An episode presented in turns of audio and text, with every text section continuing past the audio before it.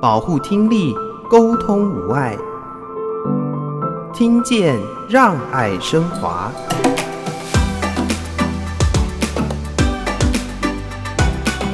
我觉得我在特殊教育发现说，它是一个可以符合我的人格特质、很细心的部分，然后也会想得比较周延。后来就是我有顺利的去考那个公费师资的考试，很幸运的就是评审老师有看到我的努力，他也有就是觉得我的听力状况是可以符合在教学现场的，所以后来有幸运的考上，这给我了很大的成就感。以至于像我现在在实习的时候，就会觉得说，我的听力状况其实就是他没办法去阻止我去做我想做的事情。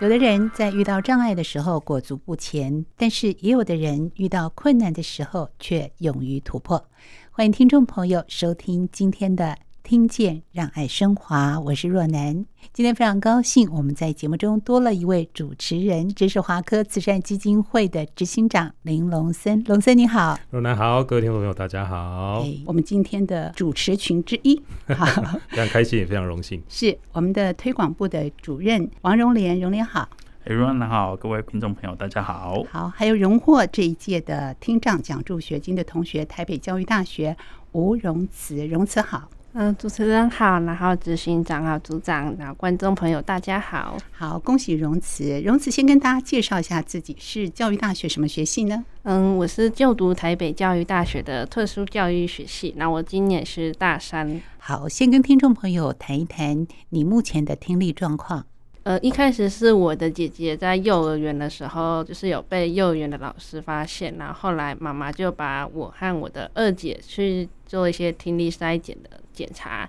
然后才发现我有听力的问题，然后后来刚开始是轻中度，然后最后渐进到重度，然后在幼儿园的时候有开右边的第一耳电子耳，然后在十八岁的时候再开第二耳左边的电子耳，这样子。这两个时间隔得比较远。呃，一开始是电子耳跟助听器一起，嗯、然后后来就是我们觉得。未来会步入职场，想要听得更清楚，所以决定开第二耳的电子耳。嗯。好，是因为家里面姐姐有这样的一个状况。嗯，那在开电子耳和原附件的历程当中，会不会有些辛苦的地方，让你觉得我要重新来做一个矫正啊，或者适应我们的辅具啊？可以谈谈在适应的过程。嗯，在第一耳的时候，因为还小，所以没什么印象，他们感觉。然后在第二耳的时候，就是因为那时候比较大了，所以就是。第二耳开的时候，就会发现环境的声音其实是嘟嘟嘟的电流声，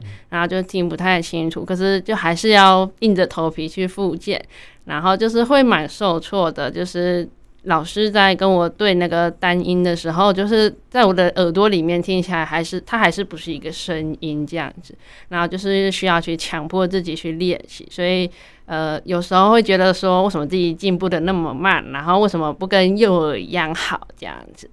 所以，嗯，一直到现在，其实也没有到完全到复健跟幼儿差不多，但是也是慢慢在适应当中。那有这样的一个状况，对于你在跟同学相处或人际上啊、学习上，会遇到一些需要特别克服的事情吗？嗯，那时候是十八岁的暑假开刀，一个半月之后我就进到大学的开学。其实那时候左边真的是完全没有听得很清楚的状况，就直接到大学的生活中。在系上的相处，刚开始我会觉得比较有压抑，因为我们系上是小组讨论的方式，然后我加上因为小组讨论方式很有点吵杂，然后呢，其实我在听方面就是会觉得很受挫，然后可是跟同学相处，我有交到几个就是比较能理解我的朋友，然后他们就是可以为我的听力去做一些讲话方式的调整啊，然后。嗯，应该整体上来说，其实是有在自己有在越来越好。然后也有在让自己学习一些怎么样让听更好的方式，这样是学习的道路上，尽管因为听力受损，尤其是这种小组的分组讨论啊，大家同时说话，然后分成好多组，整个教室就嗡嗡嗡的声音共鸣啊，所以会让自己在学习上有点辛苦。可是我觉得人际和互动其实帮助很大，对不对，龙森？是啊。呃，荣子，我觉得在刚刚的过程当中听到你的发音呢、啊，其实非常的准确的，而且其实呃抑扬顿挫啦，甚至一些呃支持之词，其实都发音的还蛮不错的。嗯，啊，可以分享一下这一段练习的过程吗？或者说是在学习的这段过程当中有什么样子的一个帮助或是协助？嗯，呃，我在学习的过程，其实是我小时候的时候，我妈妈是公务人员，然后她就是因为我们听力的状况，她有留职停薪三年。哇哦。对，然后家里的经济是爸爸在工作，然后妈妈在家照顾我。那时候幼稚园，然后姐姐小学，然后我们就是妈妈。就会学会开车，然后把我们往返北投的雅文基金会，然后来练习那个生活中的词汇。然后呢，因为我幼儿园，所以我幼儿园其实蛮少去上幼儿园的课，然后就是都一直跟妈妈在生活中相处，然后就学习生活中的词汇，然后来矫正发音这样子。嗯哼嗯哼。所以你刚刚有提到说，呃，姐姐是在幼儿园的时候发现，然后再带你们去检查嘛？嗯。那时候，呃，妈妈有发现到什么样的症状吗？为什么会特别？呃，因为姐姐的关系，所以再带你们去做检查呢。嗯，呃，因为妈妈以前是在卫生服务的单位.然后其实那时候蛮忙，她没有那么多时间去关注到我们的听力状况。是，对，然后而且加上妈妈可能是新手妈妈，所以对小孩的单字就是比较简单，所以不太会去发现说小朋友就是有这方面的问题。那但是相处比较长的话，就是会在幼儿园的生活中，所以幼儿园的老师就会发现姐姐其实，呃，如果跟她讲比较长一句话的话，姐姐就会听不太清楚，甚至有时候老师在很吵的环境里面叫姐姐的名字，姐姐也就是不太会去回答老师这样子。那后来就是老师就有跟妈妈反映，那其实妈妈以前是在做护士的工作。然后呢，就是她就是很快就知道我们要去医院的哪一个哪一个科别去做检查，然后呢，也可以比较有专业的角度去跟医生去沟通，我们之后要去哪里做复检这样子。嗯嗯嗯，哇，所以我觉得早期发现很重要哈。那尤其妈妈又是个专业的背景，那发现了这个幼儿园的老师也发现姐姐状况之后，可以很快的帮带着姐姐带着你，然后一起去做一些检查。嗯。那透过辅具的一些协助，也可以让你现在有个很棒的一个学习跟一个发展跟发音的一个状况，我觉得是非常好的一个一个过程。嗯，是。那有了这样的一个学习的环境，对你来说相对的帮助是非常大的。如果我们用三个形容词来让大家认识你的话，你会怎么介绍自己呢？嗯，其实我是一个蛮慢熟的人，嗯，然后如果熟的话，就会比较外向一点。然后，嗯，在外向的同时，就是其实我不会特别的去奔放的性情。其实我是一个蛮细心和负责任的人，这样。嗯哼，细心又负责任的人，但是他有点慢熟。不过进到我们录音室很快的啊，就可以跟听众朋友来做沟通和互动。嗯。你自己选择特教系有没有特别的原因呢？嗯。一开始我是想要选择心理系，因为我高中读的是三类组。OK，对。然后其实其实我高中读的不是那么的顺畅，就是在学科的学习，因为高中的课业很多。然后呢，我在准备上面其实就是。蛮受创的。那后来妈妈就是有考虑到我的学习状况，然后也有考虑到心理系可能不太适合听损的学生，因为心理系会需要接触到比较精神需要帮忙的病人。那这些病人有时候他们往往会在自己的情绪当中，那他不会不太会有办法去顾虑到听损的呃治疗师，他们需要比较清楚的表达这样子。所以妈妈觉得我如果走到特殊教育里面的话，呃，我比较能够用我的方式，然后小朋友也有他嗯比较基础的方式，然后互相去沟通。其实妈妈觉得这是最好的方式，这样子、可以用自己的经验啊来。体会理解对方，所以在特教系的学习让你自己虽然一开始是妈妈建议嘛，哈，那学习到现在你自己喜欢吗？嗯，其实我觉得我在特殊教育刚开始觉得，嗯，不太想接触，因为是妈妈觉得，嗯，对。然后，但是后来就是有慢慢的去感受，然后呢，也有就是去参加一些机构啊什么的。那其实发现说，它是一个可以符合我的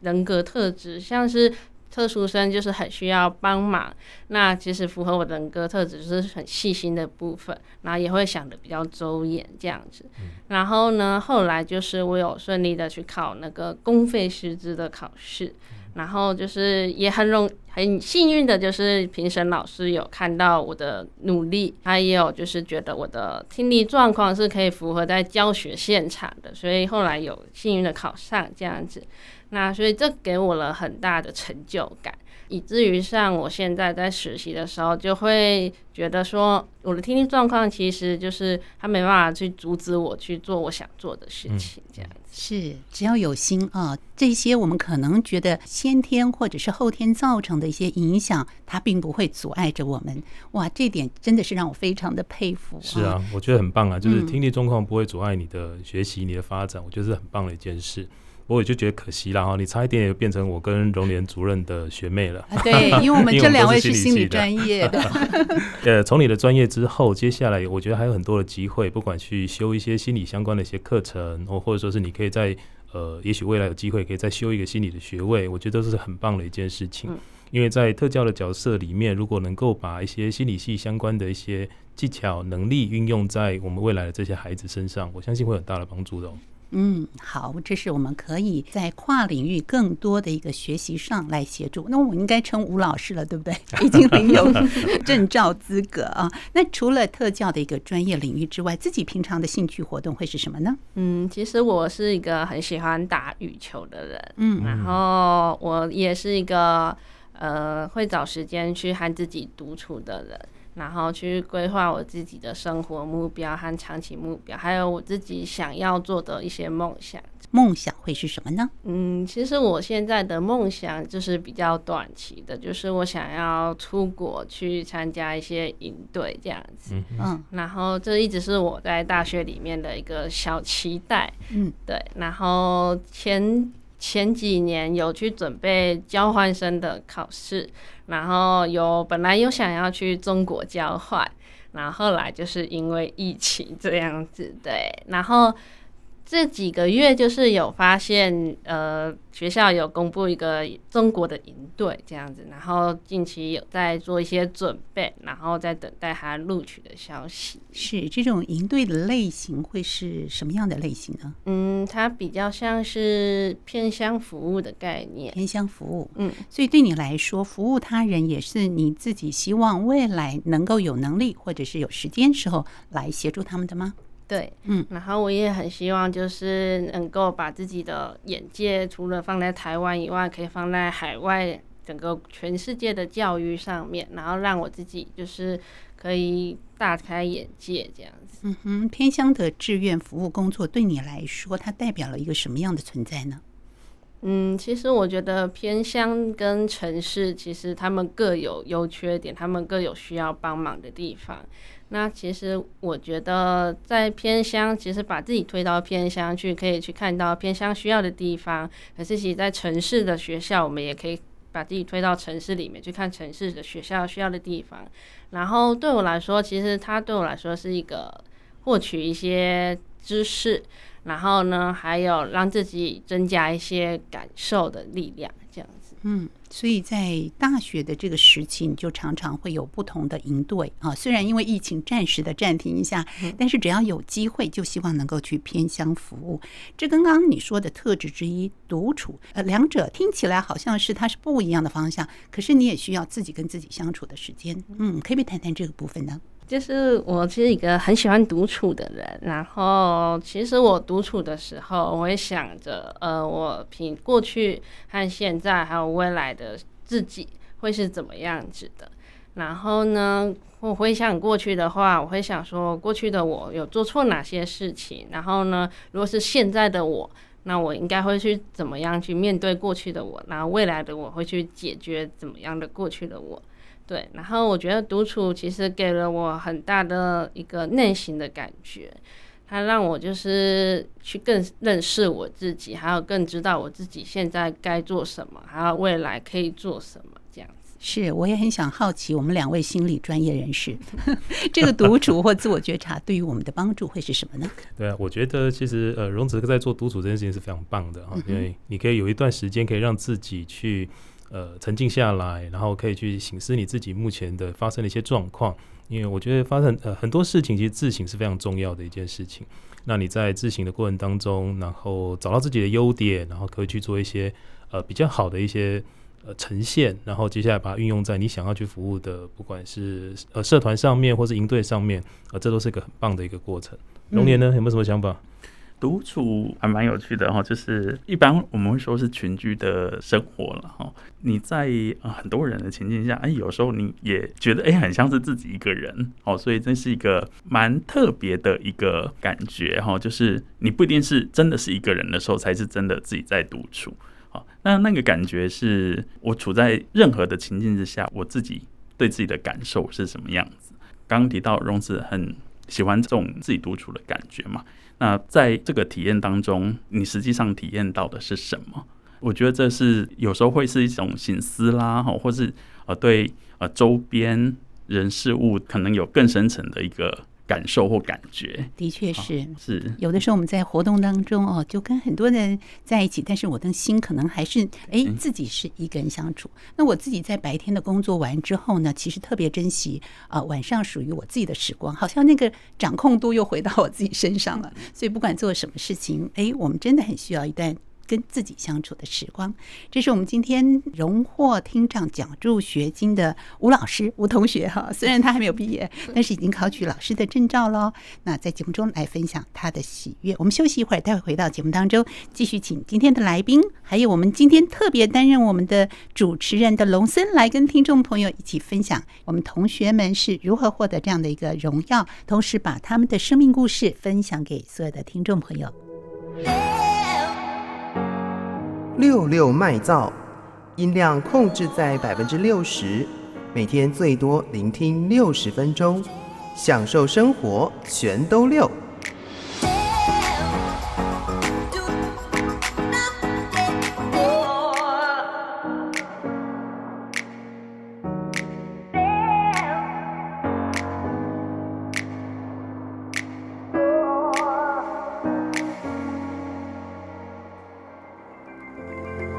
倾听，让我们更靠近。我是华科基金会陈昭如，欢迎大家收听《听见让爱升华》，邀请大家一起来关心听力健康。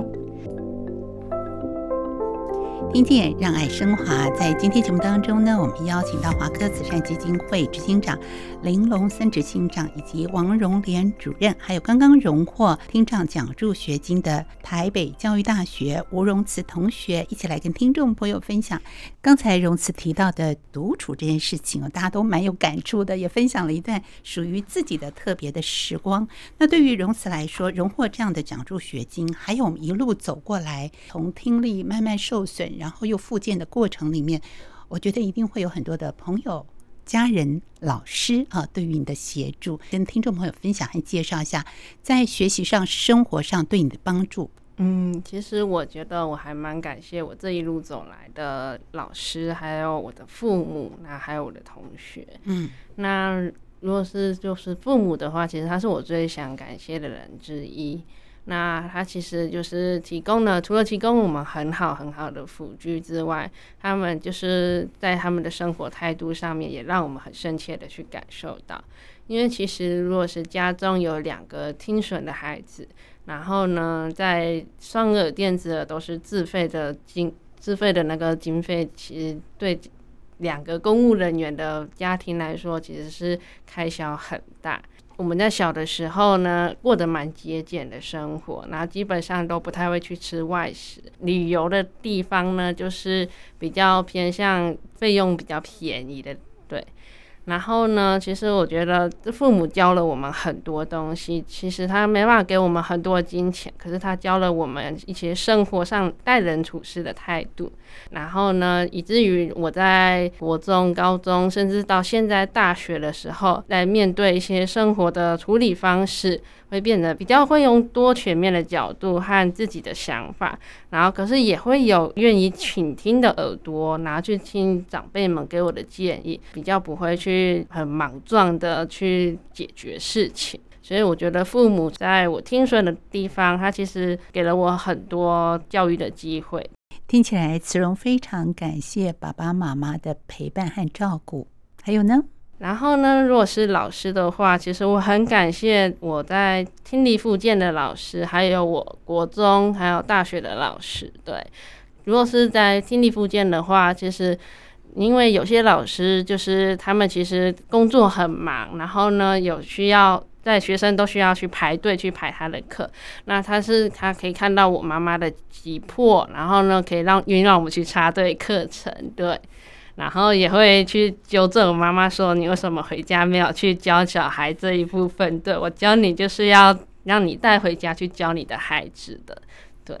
然后呢，在我国中、高中还有大学的老师，其实他们不会因为我听力的状况就去包容我这样子，他们其实就是对我很严格，然后呢，也会给予我很多。像普通生的机会，像是我国中的时候，我有去担任班长的角色。然后呢，其实有同学就是会看到我的努力，然后他们就会国中有写那个杂技，他们就在杂技上面写说，他没有想到听障的学生其实可以去做的这么好，这样子，对。然后高中的时候，其实因为面临很多课业的挫折，但是老师就是有去慢慢的去引导我，然后呢，有告诉我说，其实课业只是一部分，但是你的人，然后要品性端正，那才是最重要的，对。然后在大学的时候呢，老师就是会很愿意的去告诉我说有哪些资源，然后呢，也会去关心我的学习状况，然后呢，我也很。呃，我也会变得很比较乐观的去跟老师说我的想法，还有我需要帮忙的地方，这样子。所以我觉得我在学习的历程上面，其实很多人都会帮助我，那我就会觉得说我自己应该要去很努力的去展现我自己，然后来回馈所有帮助我的人，这样子。是龙森听到了，我们在学习之路有一路上，不管有家人或老师或者是同学给予支持陪伴，这相对于身体上或心理上有一些需要的人来说是特别的重要。是啊，我刚刚在听荣子你的分享之后，其实我非常感动哈。首先你也提到父母的对你的一个可能在费用上面的一些支持，跟费用上面的一些呃投入这一块，我觉得你都可以看在眼里，然后把它记在心里，这是让我非常感动的一件事情。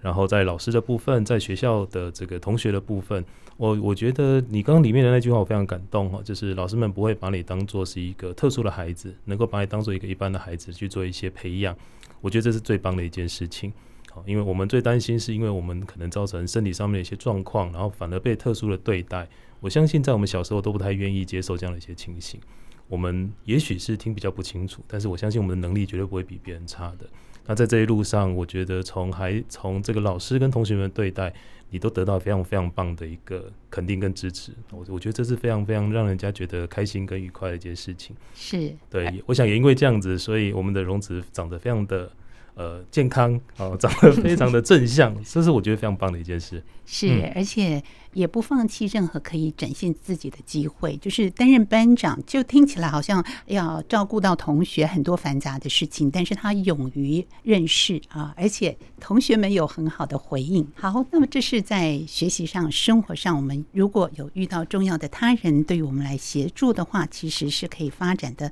更加的像我们龙森说的更加的正向。我相信呢，每个人对自己未来还有很多很多的期待，我们也希望自己有能力能够帮助他人。很好奇，我们的吴老师跟大家分享一下，你对自己未来会有些什么样的期待呢？嗯，我对自己未来的期待，其实我是想要做好自己。我未来可能会成为一个特殊教育的老师，但是也许不会成为特教老师，但是我会觉得说，我未来可以在每一个阶段里面，知道自己该变成什么样的人，去做好我自己该做的事情，然后呢，也可以流利的去感谢身边的人，去感恩每一件事情。对，然后我就是对自己的期待，就是希望自己可以变成一个懂得感恩，然后呢，懂得做自己，然后呢，懂得去经营生活，这样。嗯嗯。那如果对收金旁也有同样或者是类似，我们在身体上有需要协助的朋友们，会不会有些话也想要鼓励他们呢？嗯，会，因为其实我在大学的时候，是我接触最多。特殊同学的时候，因为我在大学的资源教师，呃，会待比较久，然后我有去做一些攻读，然后有认识很多同学。那其实我会觉得说，呃，其实我的经历算是很最幸运的那一个，因为我看到身边的同学，很多人都会有心理上面、心理层面的状况。那其实我觉得有心理层面，其实我很就是没办法想象自己如果有。像他们这样心理层面的话，我会要怎么去面对？对，然后我很想要跟这些同学说，就是呃，他们有心理的层面这边的问题没有关系，但是我们要知道，嗯，自己在这个人生的阶段中，我们应该要如何让自己变得更好，而不是深陷在这些情绪中，要懂得去消化这些负面的情绪，让自己活得比较。幸福这样子是自己可以慢慢的消化一下。那需要协助的时候，我们也要向内找资源，向外找资源。华科慈善基金会就是一个很棒的资源。荣联是不是跟大家分享一下？因为我们知道你承办这次的奖助学金的相关的事宜，那所以看到同学们的资料，看到同学们的这些表现，是不是内心也非常的感动呢？就像前几次来分享的，然后我们送件的同学非常的多，那。呃，每一位同学都有很不错的，呃，很值得我们呃去注意的一些很优秀的点。除了学业成绩有到达呃一定的标准之外，再就是每一位同学哦，都展现出他们很愿意、很乐意帮助别人的一面，包含哦可能会参与很多的志愿服务啦，哈，或者是像前几次来分享同学都会呃分享说，哎，他们除了呃一些。呃，被指定的要要做的工作之外，他更愿意去做很多呃不同啊面向的很多元的服务的内容。像刚刚荣慈分享的这个部分，我就觉得很棒。虽然自己现在是听损嘛，那在特教系未来其实会有很多的机会，也会接触到比较特殊发展的一些学生啊，很多是有自身的这个经验，或者是呃不同的。感受或体验的个人哈，他去协助别人的时候，就更能够感同身受，呃，也更能够提供很适切的服务给需要帮助的人。那呃，这个是在申请听障奖学金的呃很多同学的身上，我们都看可以看到有这样的特质，是蛮棒的。当然，除了这些之外，当然他们还有很多很优秀的表现的地方，那我觉得就像刚刚荣子讲的，还不要因为这个自己的天损受限了各方面的发展，这非常重要，也很棒。对，是我们从接受帮助到自助到助人的历程，也是我们成就自己，我们希望能够有能力帮助他人很重要的一种能力。是刚刚荣子在分享的部分，我觉得特别感动的是，你会把。呃，一些想法把它转为正向的这件事情上面，就像你刚刚提到很多的这个，也许身体有些状况的一些孩子，他们会开始自怨自艾。我相信那是很正常的，因为大家会觉得，哎，为什么是我？哦，为什么是我？但是在从头开始，在听你的分享过程当中，我觉得你一直很乐观来看待这件事情，而且我觉得一个很棒的特质是，如果你可以把这个部分化为帮助他们的一个能量。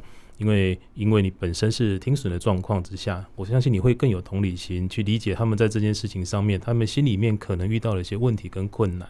所以，未来在特教这条路上，或者说是如果有机会可以往咨询、咨商的这个部分去走的话，我相信你应该都会做得非常非常的棒的。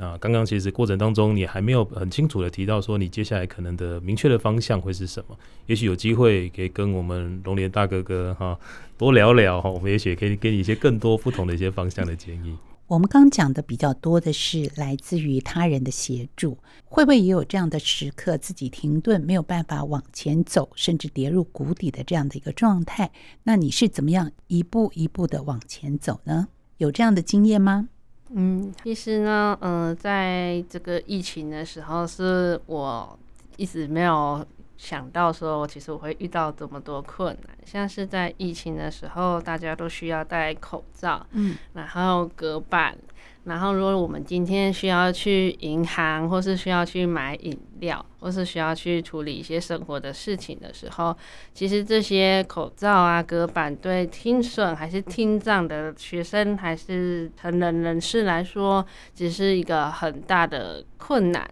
举我的例来说，我常常因为听不清楚隔板的那个隔板对面的那个服务人员他说的话啊，就需要去请他再复述一句。但是有些时候会遭到一些不愉快的眼神，或是不愉快的口气这样子，然后当下那一刹那会觉得很难过这样子。然后呢，其实后来我会慢慢的去想，说我要怎么去跨越这个阻碍。那其实我会去跟我妈妈，还有去跟我的姐姐去讨论。然后妈妈也会去跟她在澳洲的朋友，也是听损的孩子的妈妈一起去讨论国外的家长他们是怎么应对的。后来，其实澳洲的朋友告诉我们说，其实听损的学生最大的能力是需要懂得去善用我们的辅具，去善用我们的嘴巴，去告诉别人说我们是听损，然后我们需要一些帮忙。那如果是这样的阻碍的话，会造成我们听不清楚。那如果可以的话，就是请对方说话大声一点，或是可以善用我们手机的听写功能。对，那其实这个。在我日后去办自己的一些作业的时候，其实有给我很大的好处。对，然后其实我觉得最印象深刻的是我去烫头发的时候，因为烫头发的时候，我的垫子需要拿下来，然后就会完全听不到。可是我们的设计师他不是特教专业的，然后他也比较少遇到听障的人士，那我就会跟他事先跟他说，呃，我是听损人士，所以我等一下垫子拿下来的时候可能就听不清楚。那可不可以就是在烫头发之前先跟我做比较详细的说明？那如果烫头发中间有需要再做一些提问的话，我们可以用手机来沟通这样子。那其实这样可以帮助我们解决掉很大一部分的困难。如果可以事先的说明，请对方说的比较清楚，把我自己的需求详细的让对方知道，其实对彼此的沟通上都是可以有帮助的。诶，我不知道龙森或者是我们荣联也曾经听过我们其他听损的朋友会遇到类似的情况吗？真的是蛮普遍的，嗯、哎，就我前两天刚好看到一个那个朋友传的一个影片啊，嗯、这影片真的是很普遍的传递讯息的这个媒材，然后就收到这个影片，它的标题就说：“哎呀，这个出乎意料的这个叫做结果哈，就是叫你一定要看到这个影片的最后。那影片就是呢，一个白人女性跟一个黑人的男性哈，刚好这个女性就在作画，然后一个漂亮的白人女性在画画。”然后这个黑人男性刚好经过，坐下来就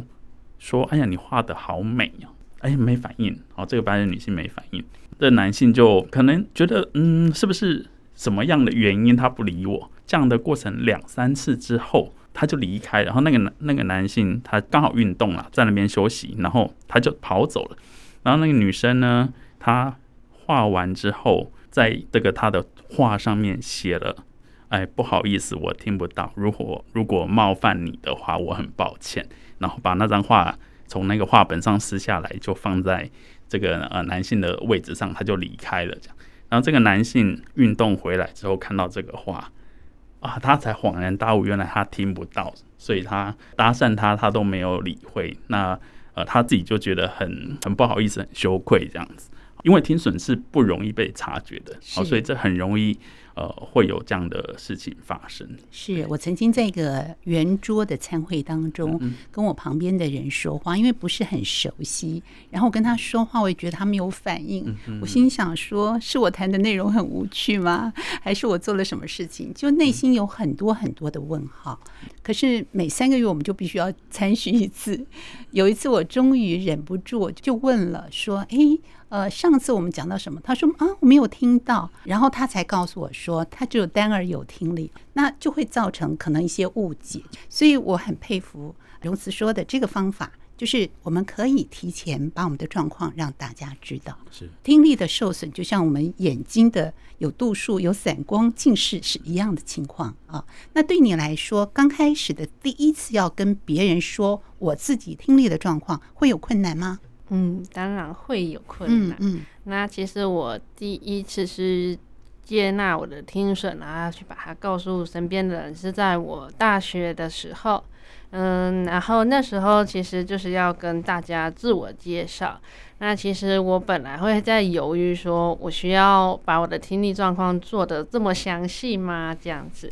然后后来其实。我有问过姐姐，然后姐姐说可以，就是对比较熟悉的人，因为她觉得大学人来人往的，会遇到的人很多，这样子。那后来我还是决定，就是把我听力状况告诉别人，因为我觉得在特教里面，其实我就是一个可以给同学学习的对象，对。然后呢，我希望就是可以透过我听力的状况，还跟我的同学一起去。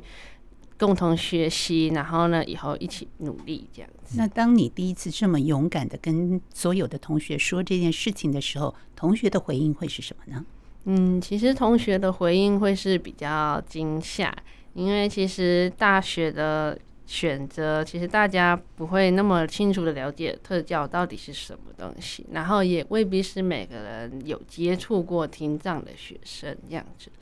那其实我觉得有感受到很大的一部分，是因为我当我介绍出我的听障的状况之后，然后我有一个自闭症的同学，他就会也比较放宽心的去介绍他的自闭症的情况，这样。所以反而大家比较可以敞开心胸的时候，互相可以理解彼此，以后在沟通上就比较融洽一点。嗯，那你这次也荣获了我们的听障奖助学金，最后跟听众朋友分享你的感受。嗯，其实我觉得我得奖，我觉得蛮感谢的，因为其实从我国中其实功课是还蛮不错的，然后那时候有获得很多很多的成就感，但是到了高中之后就选了三类组，然后呢要面对物理，要面对数学，要面对化学，然后其实会发现说。其实我怎么看题目都写不出来这样子，然后也很直接的去影响到我在班上的排名，对，然后呢也会让我就是很受挫，说那我学测出来我到底要上什么系，我还能读哪些学校？对，其实，在高中的时候是我人生蛮黑暗的时期，那后来选择大学之后进到特教系，然后获得很多正向的支持，然后也慢慢的去改变自己。然后呢，也从成绩上面，还有自己在参与一些应对的活动经验中，然后呢，去申请奖学金。那其实如果申请奖学金这样的话，然后我就会觉得说，哇，其实我的努力是有被看到的这样。所以我很感谢，就是华科教育基金会给我这次的机会。然后也希望就是说我可以用这一笔金额，然后去帮助更多的孩子。哇，好棒！所以你的想法是希望能够把这个金额拿去帮助更多的孩子。对，有什么比较具体的想法吗？嗯，我通常拿到金额之后呢，我会去把它拿去买教具。OK。对，然后就是会提供不一样的资源，然后去面对孩子的不一样的学习需求，这样子。嗯嗯、好。把自己这份喜悦和荣耀分享更多更多需要的孩子们和朋友们。我们今天一起来分享了榕慈荣获听障奖助学金的喜悦，也希望带着这份成就跟喜悦感，在你未来的学习跟生活上都有更多更多的帮助。我们今天也非常感谢龙森跟我们荣莲在节目中 来跟听众朋友一起分享，谢谢三位，谢谢，谢谢。同时要感谢听众朋友的收听，欢迎您上网订阅我们的 Podcast 节目《听见让爱升华》，我是若楠，下周见喽，拜拜。你认识了吗？你认识。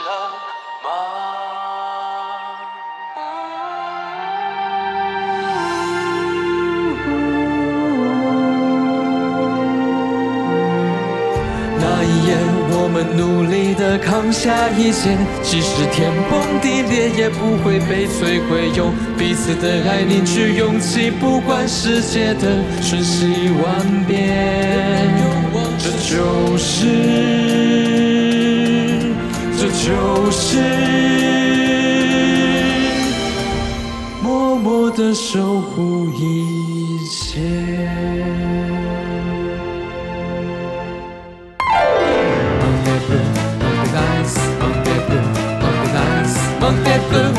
Nights。别再说不，跟着我来，抛开烦恼。别让忧郁搅扰，放下你自己，用心的倾听，丢掉成见，开拓新道路。世界美好等你来拥抱。Monday Monday.